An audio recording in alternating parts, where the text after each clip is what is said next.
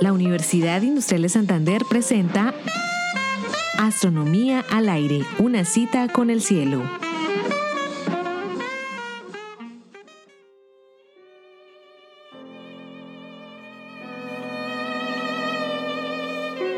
Qué sutiles vínculos enlazaron a un hombre genial que rechaza un millón de dólares, a los siete problemas más importantes no resueltos en matemáticas y a una sofisticada conjetura en topología diferencial. Ahora presentamos El arte de rechazar un millón de dólares. Grigori Perelman, Grisha para los íntimos, fue educado para moverse impunemente en un mundo cristalino pleno de conceptos abstractos, teoremas rigurosos que se imponen por la lógica de los axiomas y conjeturas que claman por ser demostradas.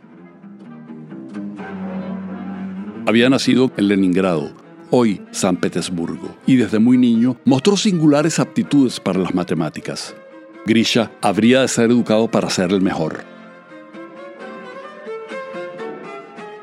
La Unión Soviética tenía centros de excelencia, tal vez los mejores del mundo, pero su ascendencia judía y el antisemitismo del régimen soviético dificultaban su ingreso a la Universidad de Leningrado.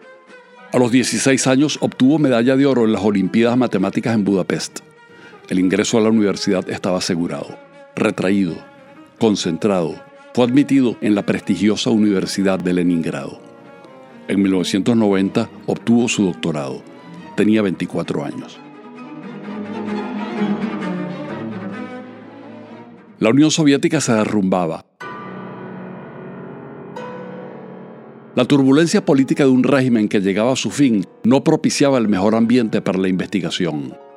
Perelman aceptó una invitación a los Estados Unidos que habría de cambiarle la vida. Dio seminarios, publicó resultados importantes en geometría diferencial y en topología, y conoció a los colegas que lo llevaron a la conjetura de Poincaré.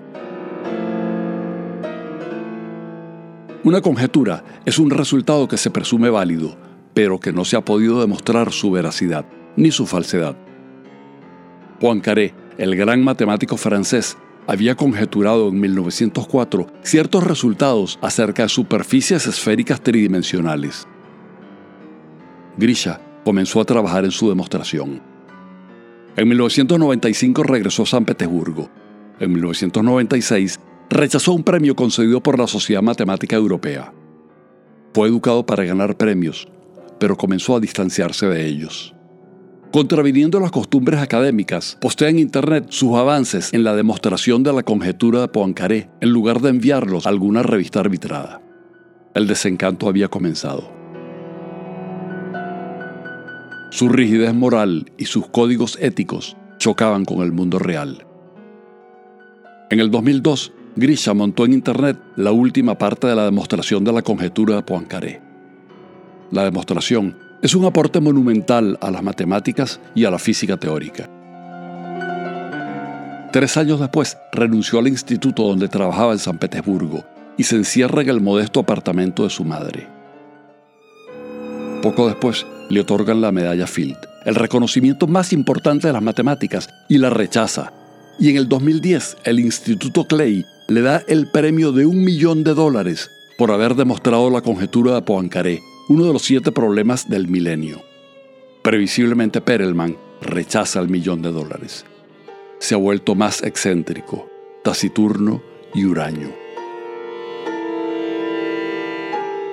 Dicen los vecinos que eventualmente asiste a la ópera y retoma su vieja pasión por la música. No concede entrevistas, no responde correos, vive aislado de las matemáticas y con una austeridad que bordea la miseria. ¿Qué lleva a una mente genial a abandonar su pasión por las matemáticas, a eludir la gloria y a rechazar un millón de dólares que le hubiera permitido vivir en mejores condiciones?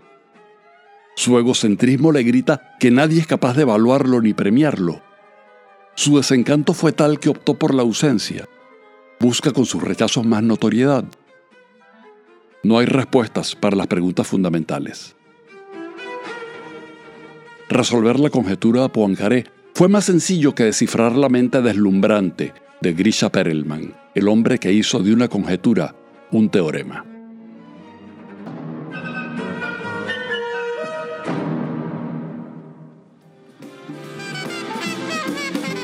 Realización Astronomía al aire. Narración edición Héctor Rago.